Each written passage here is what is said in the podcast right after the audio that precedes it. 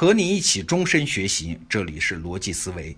有一个词儿啊，叫修昔底德陷阱。最近几年，很多人都在谈。哎，为啥？这个词儿啊，是来自于古希腊历史学家修昔底德。他当时观察到，在公元前五世纪，雅典在希腊迅速崛起。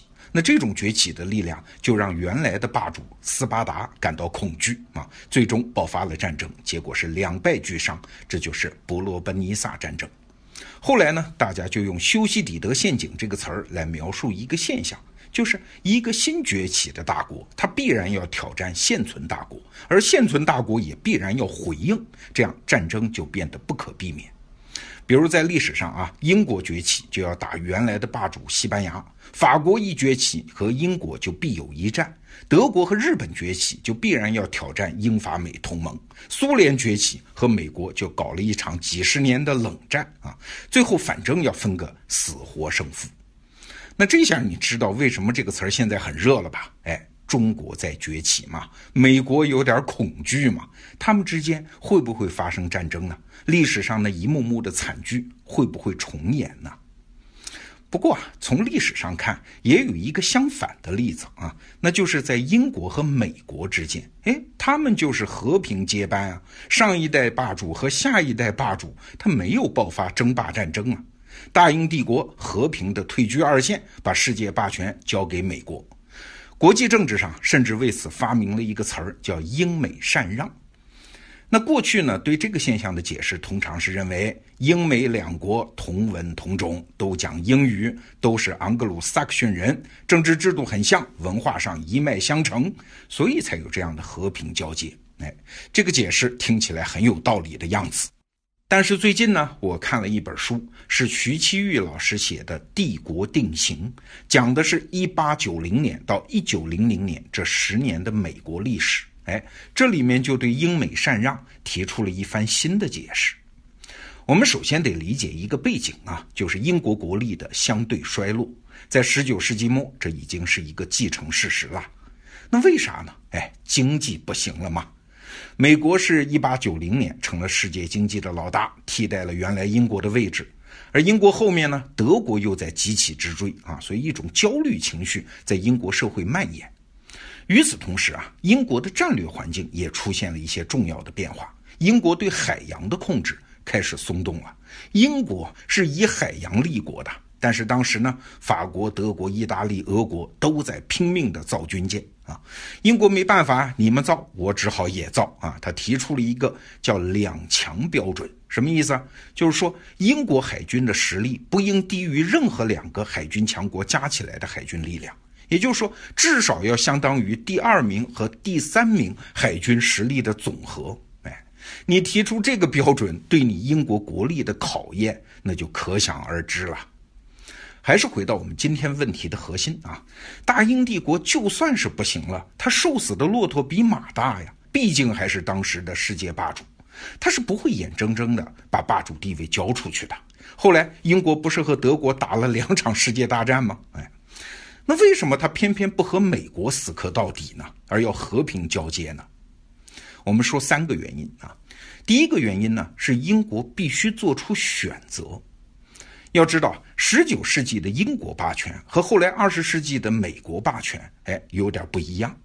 美国作为霸权国的时候啊，世界上其他的强国多数是他的盟友，比如说什么英国呀、西欧啊、日本呐。但是当年的英国就不是了，英国人一直讲光荣孤立啊，我和谁都不亲不近，我独自当我的老大。这就意味着，任何崛起的国家都会挑战英国。谁让你要当老大呢？英国没有实质上的盟友啊，所以当美国和德国都在崛起、都在挑战他的时候，英国就必须做出战略方向的选择。哎，这个时候美国就占便宜了。美国对英国的挑战呢，是在边缘地区，它主要集中在美洲，隔着一个大西洋呢。这个地区不是英国当时的战略重点，对英国的刺激远远不如其他国家那种近在咫尺的威胁，这是第一个原因。那第二个原因呢？这个原因以前很少有人谈啊，那就是美国手里啊有一个人质，嘿 嘿谁呀？加拿大。当时啊，加拿大还是英国的一个自治领啊，理论上还是英国的领土。但是加拿大的战略地位比较脆弱啊，和美国有漫长的国境线，但是国力又不行。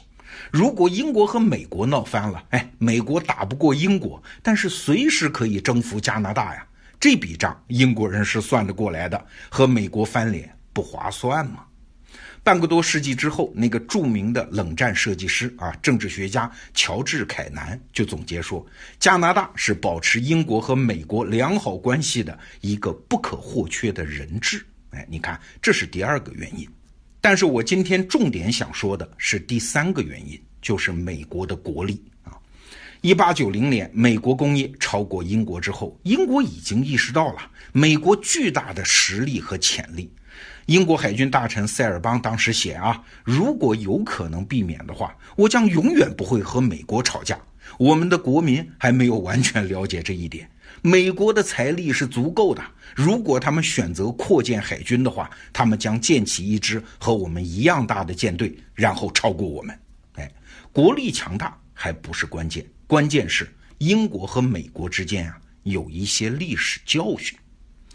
英美之间有两场战争啊，第一场是一七七五年到一七八三年的美国独立战争，但是第二场战争呢，知道的人就比较少了，那就是一八一二年到一八一五年的英美战争，在历史上也被称之为叫第二次美国独立战争。第一次美国独立战争我们都知道啊，有法国人帮忙，所以美国赢了。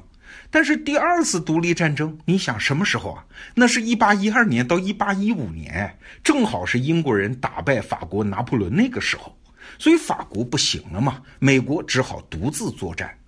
那个时候美国的国力还差得远啊，所以这次战争美国是吃尽了苦头，连首都华盛顿都被英国占领了啊，总统住的白宫都被英国人一把火烧了啊。当时的美国总统叫麦迪逊，被迫逃亡到弗吉尼亚。但是啊，这场战争打的时间也不长。英国人打着打着，他意识到我赢了又能怎么样呢？美国幅员辽阔啊，而且战斗意志非常强，又隔着一个大西洋，英国是不可能长期维持军事占领的状态啊，财政也吃不消啊。所以打到一八一五年的时候，双方只好又签订了和平条约。这场战争规模不大，双方伤亡也不大。但是这场战争对后来两国关系的发展有着深远的影响。英国人由此看到啊，即使是一场胜利的战争，也不能阻止美国的崛起，所以就逐步放弃了在北美和美国较量的想法。哎，重点来了啊！徐继玉老师在《帝国定型》这本书里写了一句话，他说啊，一场胜利但是无用的战争，往往最容易催生绥靖政策。哎，什么意思？就是说，英国打美国，即使你能打赢每一场具体的战斗，但是还是没有用。美国太大、太强又太远，最终还是不能让他屈服。嘿嘿，与其如此，还不如服个软就算了。打个不恰当的比方啊，农民和蝗虫之间的战斗，你可以打死每一只蝗虫，但是面对太多太多的蝗虫，最后你还是得一声长叹，败下阵来嘛。也就是说，美国显示国力的方式不在于当时军队的数量和 GDP 的总量，而在于他就是败了，你也拿他无可奈何。哎，后来日本人就缺乏这种教训啊，他偷袭珍珠港，美国太平洋舰队几乎是全军覆没，但是又怎么样？半年之后，美国就在中途岛打败了日本，这才是大国国力的正确显示方式。因为以上三个原因，英国人后来才心甘情愿地把世界霸权和平地交给美国，并且努力搞好和美国的关系啊！这在现在的国际政治上叫英美特殊关系。好，回到我们当下，中国现在要想避免和美国的冲突，摆脱所谓的修昔底德陷阱，其实也应该借鉴当年的这些经验啊。归结起来，也就是三条。第一，不要成为美国的唯一敌人，要想方设法让美国看到，在各种威胁中，中国不是迫在眉睫的威胁啊！你们美国应该选择其他战略针对方向。第二呢，所有能握在手里的牌都要握得紧紧的。第三呢，哎，最重要的就是不是要打仗，甚至不是要能打胜仗，而是要展现出一种可能，就是就算你打赢了我。你也不能阻止我的崛起，哎，这就是一百多年前美国崛起给我们今天中国带来的经验。今天我们提到的徐其玉老师的那本书《帝国定型》的电子版，我们也为你找来了。你在这个音频附属的文稿里可以看到这本书的购买链接，或者你在得到 APP 里搜索“帝国定型”四个字也能找到它。好，今天就聊到这儿，明天见。